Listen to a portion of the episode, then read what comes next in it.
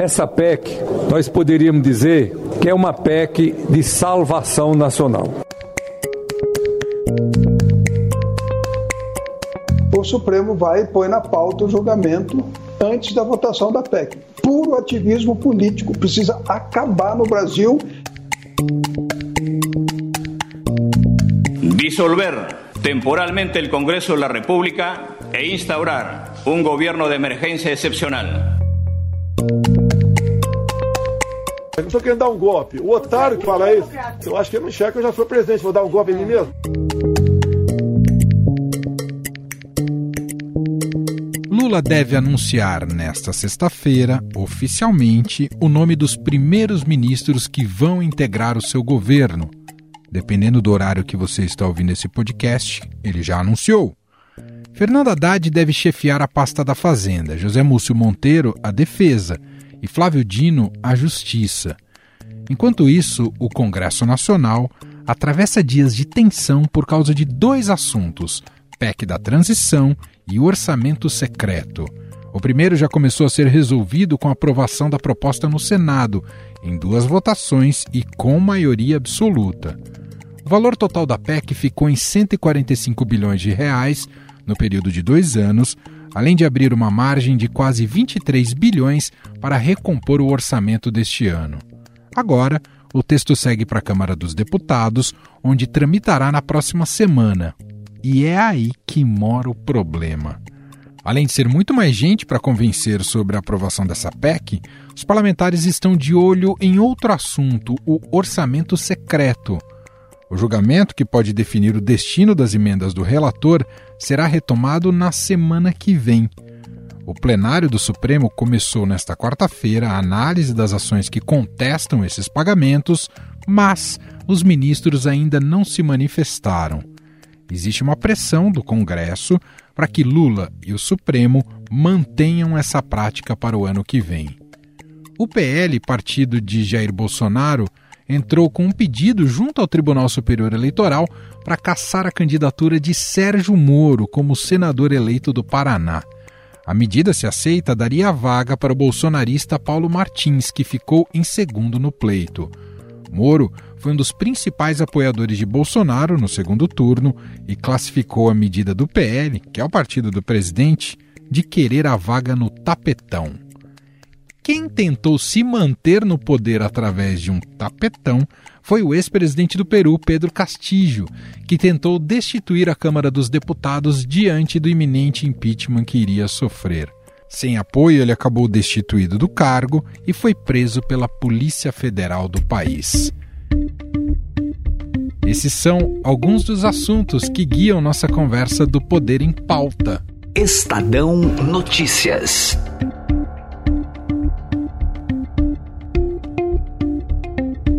Conectando os nossos repórteres e hoje vou começar por São Paulo. Normalmente começo por Brasília.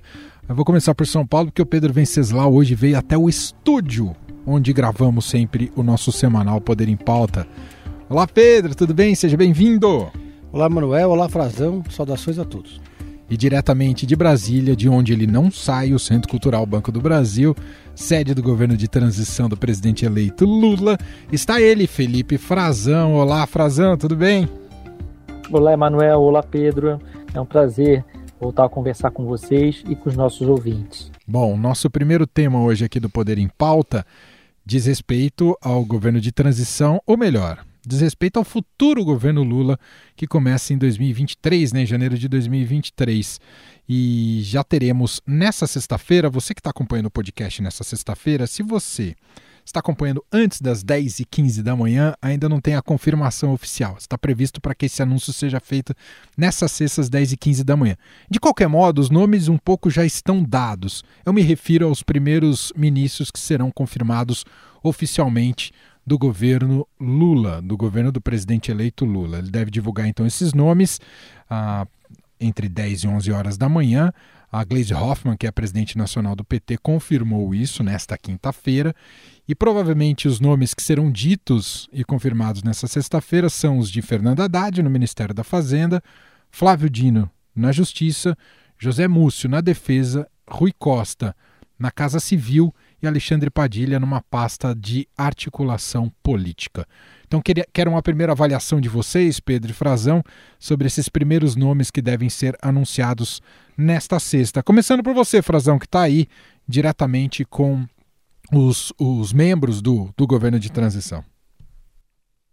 Olha, Emanuel, são os nomes que estão bastante consolidados, que o Lula já vem confidenciando aos seus mais próximos aliados, o pessoal da cozinha do Lula, aqueles que frequentam não só aqui o gabinete de transição, mas também não saem do quarto da suíte do hotel em que o Lula está hospedado aqui em Brasília, que frequentam a casa do Lula em São Paulo, da Lula e da Janja, essa turma que já vem conversando com a gente, né, claro que de forma muito reservada, mais privada, nos últimos é, dias, já vem cravando esses nomes, dizendo: olha, Lula já fez esses convites, já procurou essas pessoas, já confirmou, está bastante consolidado.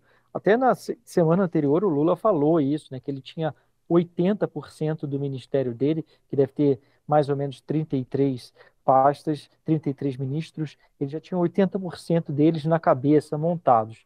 E já, sabia, já sabia o que eram esses nomes. O Haddad na Fazenda, inclusive o Haddad está já participando de reuniões com Paulo Guedes, que seria o espelho dele, né, o ministro é, da mesma área que do governo que está se encerrando, do governo Bolsonaro, o José Múcio na defesa, ele também já tinha indicado que queria o Rui Costa na Casa Civil, e aí tem o, o Alexandre Padilha, que já foi articulador político do Lula, que pode pintar de novo nessa função no Palácio do Planalto. Ainda há quem acha, porque o Lula disse na reunião uh, que ele teve com o Diretório Nacional do PT, ele falou em quatro a cinco eh, ministros anunciados de forma antecipada para acabar com o que ele acha que é muita especulação, muita, é, muita balão de ensaio também, alguns nomes sendo jogados por pressão de grupos de interesse e que ele queria antecipar isso, porque antes Lula queria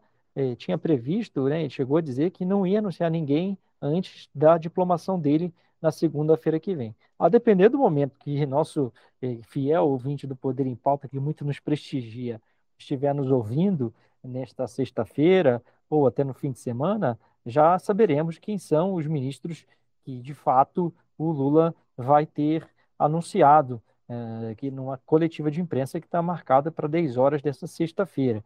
10 horas, um horário que costuma atrasar um pouquinho e pode, inclusive, atropelar o jogo da seleção brasileira de futebol. Né? Mas uh, esses são os nomes que estão colocados. É possível ainda. Eu conversei com um, assessor do Lula agora há pouco, Pedro e Emanuel. Ele falava: olha, na margem de erro de quatro a cinco ministros anunciados, pode ir, na verdade, de três a seis, dependendo dos institutos de pesquisa né, que se usa, a margem de erro é mais elástica. E aí tem outros nomes, né? Chegou-se a falar, é, é, possível, um dos nomes que também deve estar nessa, nessa lista inicial, um, um dos que tem falado, já como ministro, né, com, com status de ministro, já é tratado como ministro aqui nos corredores do CCBB e que vai certamente constar, é o Flávio Dino, no Ministério da Justiça e Segurança Pública, é um nome fortíssimo, inclusive atua muito politicamente, é um dos que dá mais entrevistas, é um dos que fala com mais propriedade, falando inclusive de políticas que serão colocadas em prática pelo próximo governo. Isso diferencia muito né, quando a gente está vendo que alguém que está cotado, que está é, tentando construir um, uma escolha ou uma presença ministerial para alguém que já está atuando como ministro tomando decisões, como é o caso do Flávio Dino. E além deles, quem pode pintar também poderíamos colocar ainda nessa primeira leva, mas que são nomes muito consolidados também no entorno do Lula, mas que ainda não tinham sido confirmados aqui nos bastidores, para pelo menos para essa indicação da sexta-feira. É o ministro Mauro Vieira, no Itamaraty, há uma indicação de que ele é o nome ungido na igreja do Celso Amorim, que é o, o ex-chanceler mais longevo da história do Brasil, o ex-chanceler que foi avaliado, inclusive internacionalmente, como o melhor chanceler da história, que para muitos tem críticas é, pela uma certa partidarização da política externa brasileira, mas é quem está dando as cartas é o nome mais forte, é quem aconselha mais o Lula e o mais experiente. A Morinha advoga por Mauro Vieira, que foi chanceler de Dilma Rousseff. Pedro Venceslau, quero um pouco também da sua avaliação. Chegamos ao momento em que Lula definitivamente começa a colocar o seu time em campo para pegar aqui uma analogia com o futebol em, tempo de, em tempos de Copa do Mundo. Pedro. É curioso porque durante a campanha, quando o Fernando Haddad ainda sonhava ser governador, estava focado aqui em São Paulo, o Alexandre Padilha era apontado como favorito para ser o ministro da Fazenda. Quem perguntava sobre a formação dele, né, médico especialista em doenças infecciosas, os petistas lembravam que o Palocci também era médico e reforçavam que, ao contrário do Bolsonaro, o Lula não terá um posto Ipiranga na Fazenda, ele vai dar a palavra final. Então a formação era o de menos. Então a gente lembra aí que o, o Padilha ia encontrar empresários, foi no encontro do Esfera Brasil, foi na Fiesp, sempre que o Lula escorregava, falava alguma coisa que deixava o mercado irritado, como quando ele falou sobre a revogação da reforma trabalhista, por exemplo, era o Padilha que ia lá acalmar a Faria Lima e os Faria Lima. Né? É, pois bem, aí o, o Haddad perde a eleição em São Paulo e passa a ter a prerrogativa, de certa forma, e de um poder assim, né, de, de escolher para onde ia.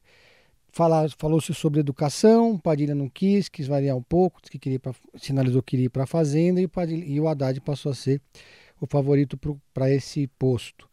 É, então, o Padilha vai assumir a coordenação política, um ministério que ele já ocupou antes.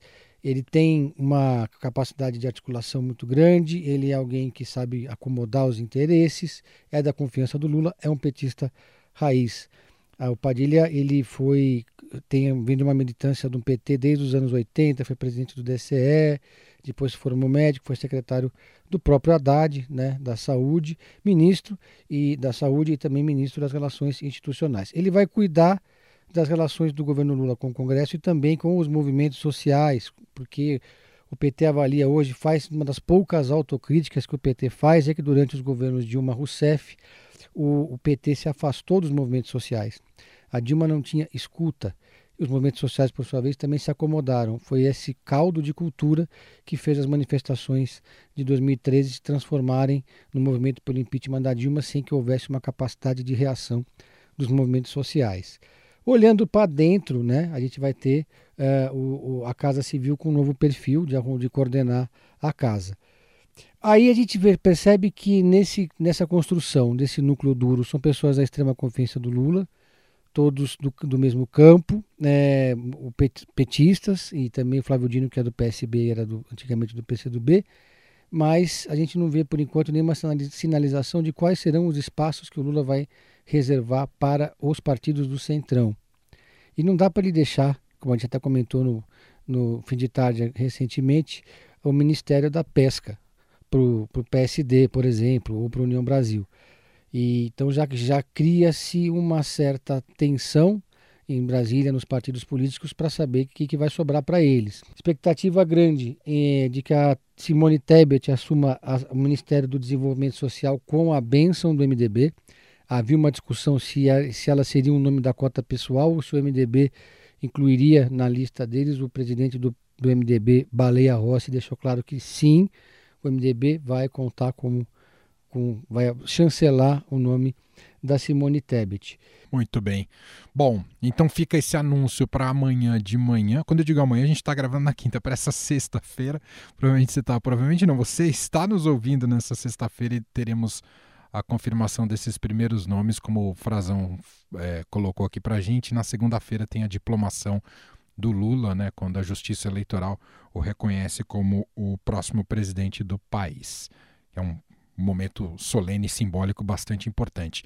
Quero pular para falarmos agora, mudando aqui de assunto no nosso Poder em Pauta. Estou com Pedro Venceslau aqui em São Paulo, Felipe Frazão em Brasília, para a gente tratar um pouco dessa força política do Lula que já se revela no Congresso Nacional, ou ao menos tendo como um primeiro espelho, uma primeira referência, como foi a votação da PEC da transição, que passou nessa semana no Senado Federal, agora vai para a Câmara, e o Lula conseguiu ali, né? A PEC precisava de 49 votos favoráveis, quando eu digo Lula, né, o governo petista que vem trabalhando nessa articulação, 64 votos a 16 no primeiro turno e 64 a 13 no segundo turno.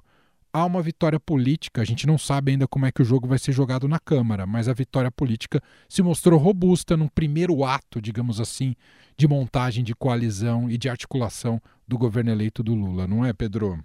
Primeiro, uma observação né, que chamou muita atenção o fato da, do, dos bolsonaristas, do Flávio Bolsonaro, eles votarem é, contra, né, depois de todo o discurso e toda a narrativa que eles criaram na campanha eleitoral. Aliás, toda a bancada do Rio de Janeiro votou contra.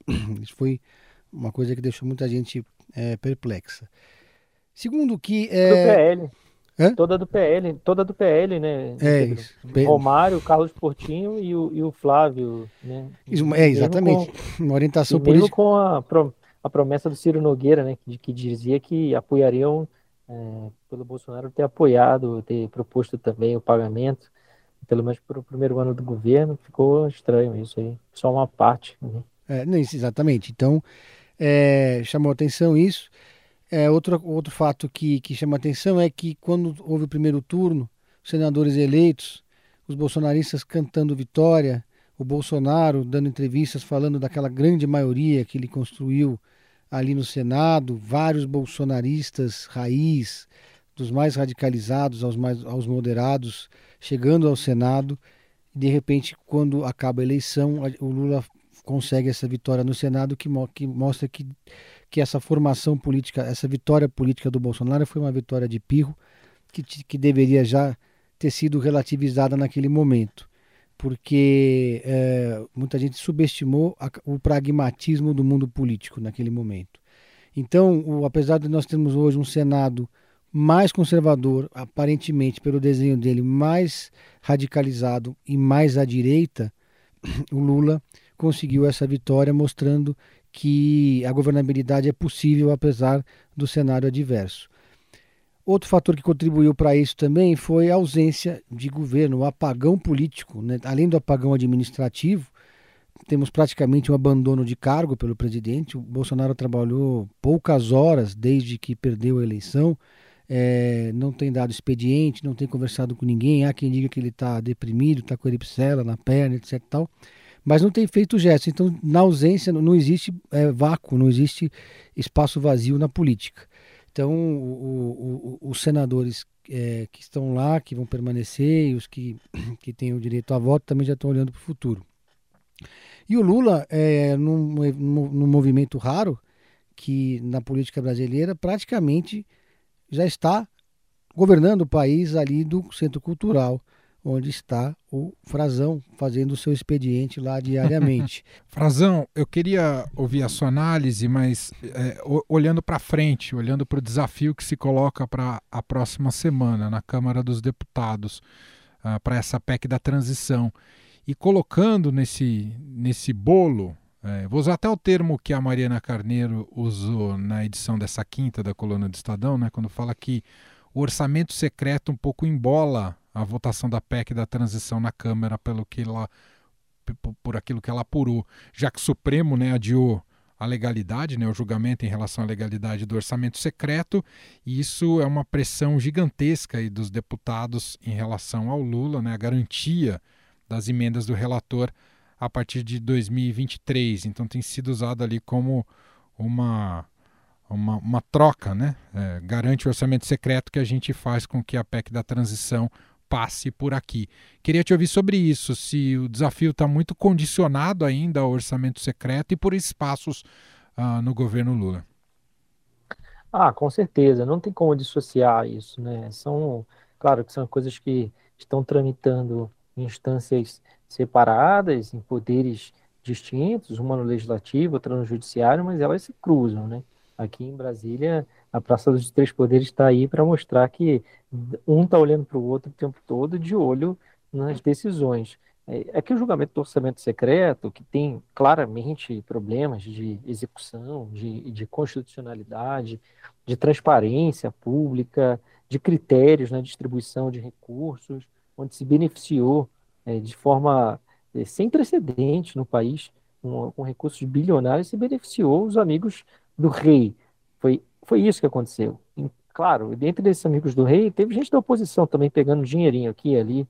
É, dinheirinho, assim, modo de falar, comparando com o dinheirão que outros pegaram, né? Mas verbas milionárias para todos, inclusive para a oposição, alguns que, que também é, já estão admitindo que usaram é, os recursos das emendas de relator, chamado orçamento secreto. Mas é, o Congresso não quer acabar com isso, né? porque isso deu um poder para eles, Emanuel Pedro, muito grande. A gente viu nessa eleição a capacidade de reeleição deles, dos deputados no poder, que usaram essas verbas, tiveram muito dinheiro no, no ano eleitoral, no ano para fazer campanha, foi um benefício muito grande, né? Eles não querem abrir mão disso, não querem abrir mão de apontar uh, o destino desses recursos públicos. Isso elevou demais o poder que eles já tinham é, mais, mais limitado né, e igualitário com as chamadas emendas individuais. E essas sim têm um valor é, estimado é, igual para todos, uh, anualmente é, estabelecido ali cerca de 15, 16 é, milhões de reais por parlamentar, tanto para senadores como para deputados. Eles não querem acabar com isso e o Lula foi crítico, né? Foi um crítico disso na campanha, prometeu acabar com esse relacionamento, foi aconselhado a acabar, mas depois percebeu que não podia agir tão claramente contra isso, porque isso aí acabaria jogando contra os interesses mais imediatos do governo dele que é cumprir as promessas de campanha e ter algum dinheiro para trabalhar no ano que vem, recompor o orçamento que o Bolsonaro enviou para 2023 e enviou cheio de buracos. Então, se ele se engajasse de cabeça, é, pressionando, fazendo campanha aberta politicamente, agindo nos bastidores do Supremo para que o Supremo é, mandasse acabar de vez com o orçamento secreto, ele criaria um problema para ele interno. E o timing dessas, desses julgamentos, você vê que eles vão é, andando, o time do julgamento vai andando em conjunto com a tramitação da PEC, né? Então tá todo mundo de olho no que está acontecendo. É, aí o Lula já começa também a contemporizar nos bastidores, estão construindo uma sa saída média, né? Algo no meio do caminho, né? Nem acaba, mas não, também não deixa como está. É preciso ver como é que vai ser a solução, se ela vai agradar, se os deputados vão ver a digital do Lula, né? Digital do PT, do que ele falou no, na decisão que o, que o Supremo vai tomar. Claro que uma decisão independente, mas todos têm a clareza do, do, do qual seria a avaliação do Lula sobre o orçamento secreto, é, da forma como está. Ele não, não é favorável.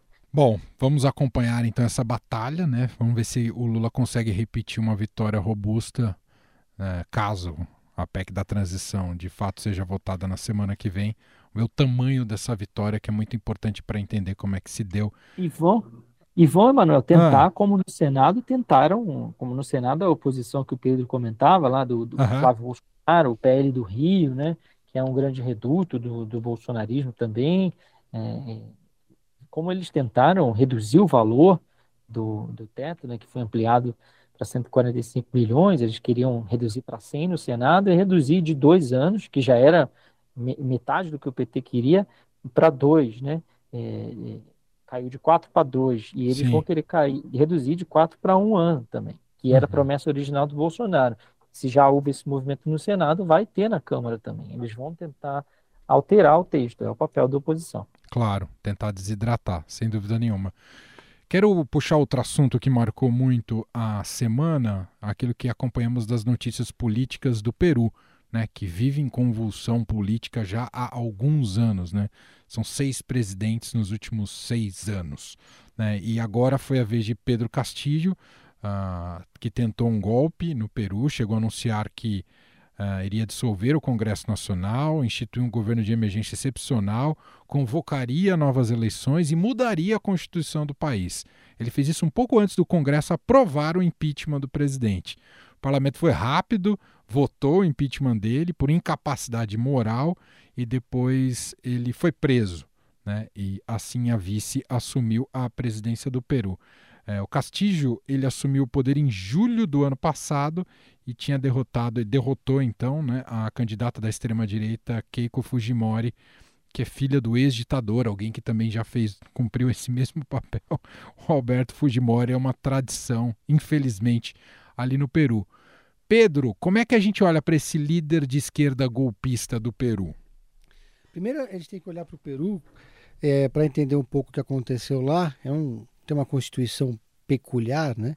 Foram 11 presidentes em três décadas, porque existe no Peru, é na Constituição do Peru, no artigo 134, a previsão de que o presidente pode dissolver o Congresso e chamar novas eleições em quatro meses. Então, os presidentes costumam usar essa prerrogativa quando é, a coisa começa a ficar complicada. Esse presidente, o Castilho, ele trocou, ele nomeou 80 ministros em um ano e meio. Quer dizer, é uma coisa fora de qualquer é, espectro, né? E então uh, o Peru está repetindo a, a, sua sina, né? O seu destino de ser uma, um, um país é, é, uma, com uma democracia complicada. Quando ele venceu a eleição, a esquerda comemorou muito porque ele derrotou a extrema direita, que era Keiko Fujimori. E de fato, ele é de um partido marxista em tese, que é o Peru Libre. Agora, ele não é necessariamente um político de esquerda. Né? Na verdade, ele é um outsider da política peruana, desses que surgem com o discurso da nova política. Ele é um professor do ensino público lá no Peru, que liderou uma greve de professores, que foi uma greve muito bem sucedida, se projeta. Até pouco tempo antes da eleição não tinha um partido, então criou-se esse partido que é o Peru Libre, e ele então se elege presidente numa votação ali muito apertada com a Keiko Fujimori. E o curioso é que, claro, quando ele esse processo é deflagrado no Peru, a direita brasileira corre para as redes sociais para dizer: tá vendo, olha aí, o presidente do Peru que tinha confirmado a presença na posse do Lula, que aliás é praxe você convidar os presidentes de todos os países.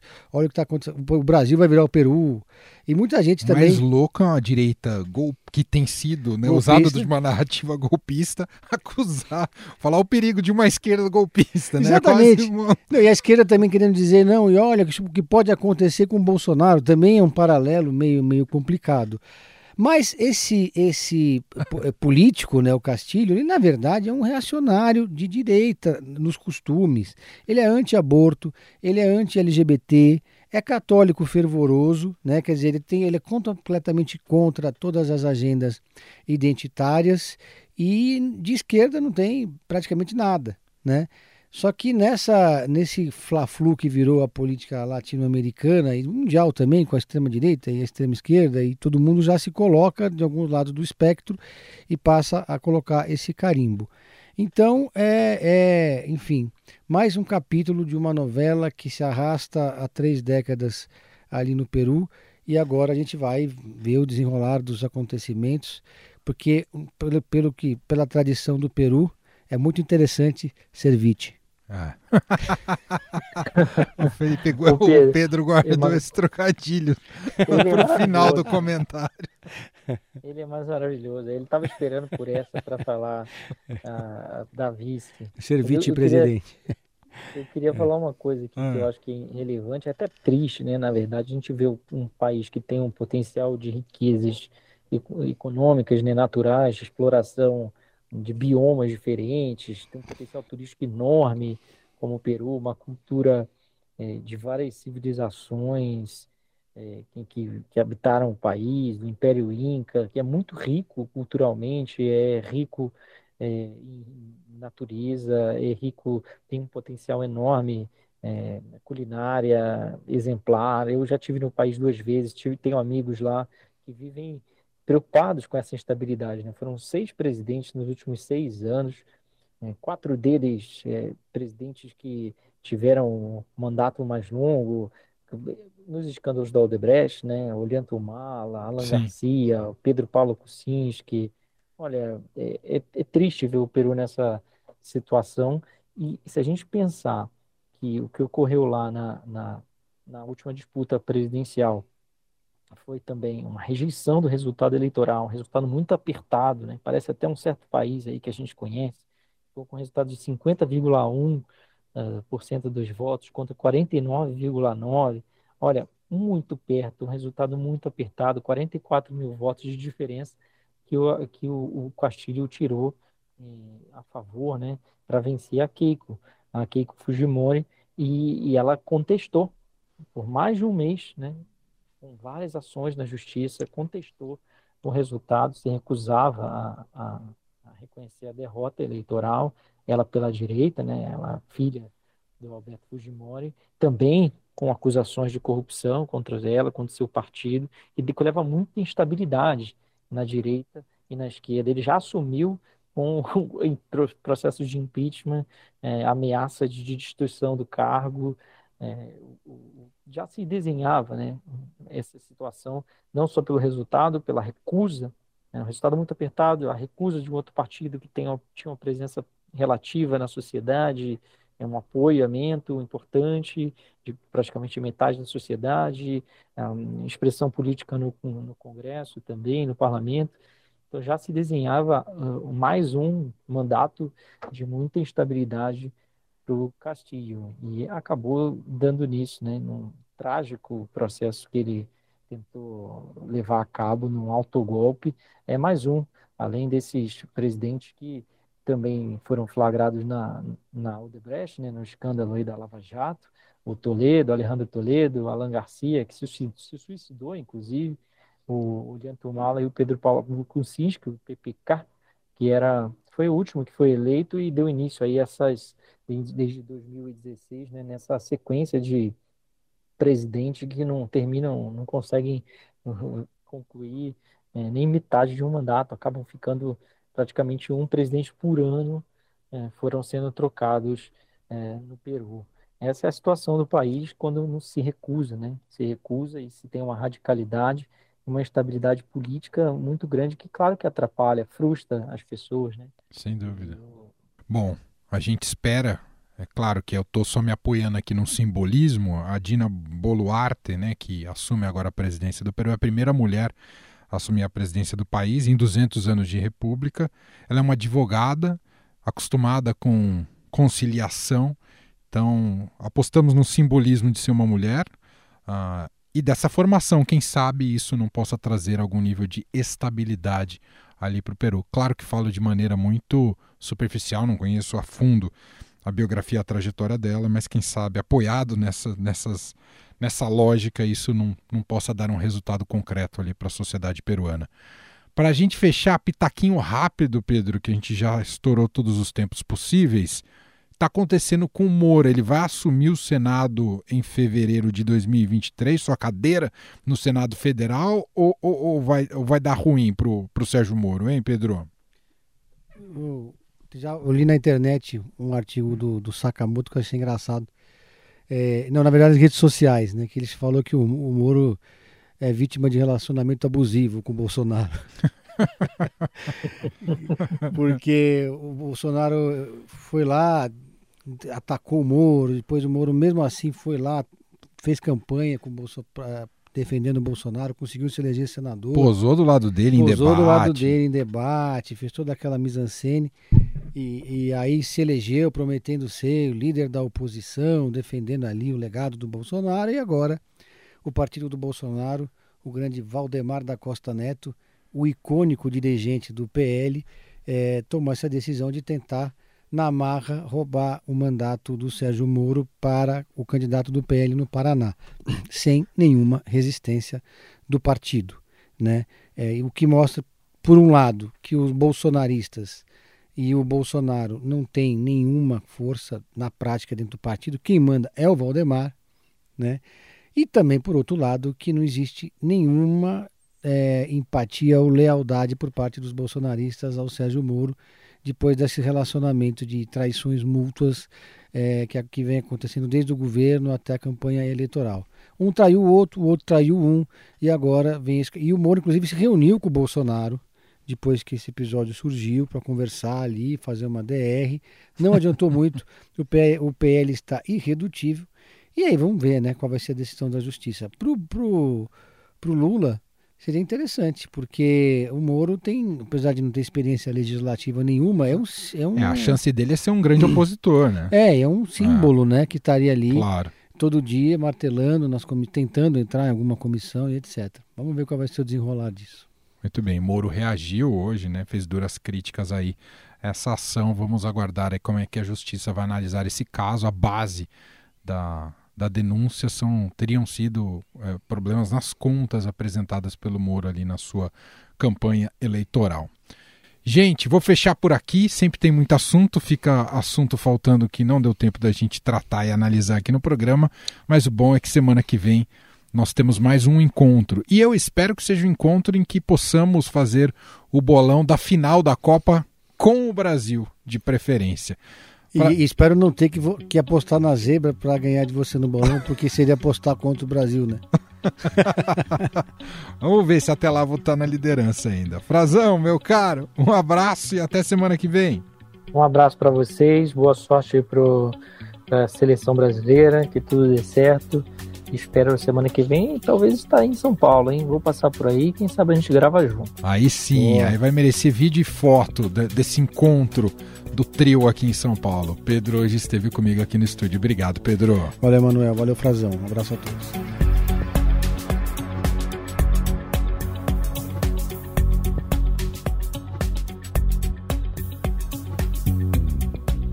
E este foi o Estado Notícias de hoje, sexta-feira, dia 9 de dezembro de 2022.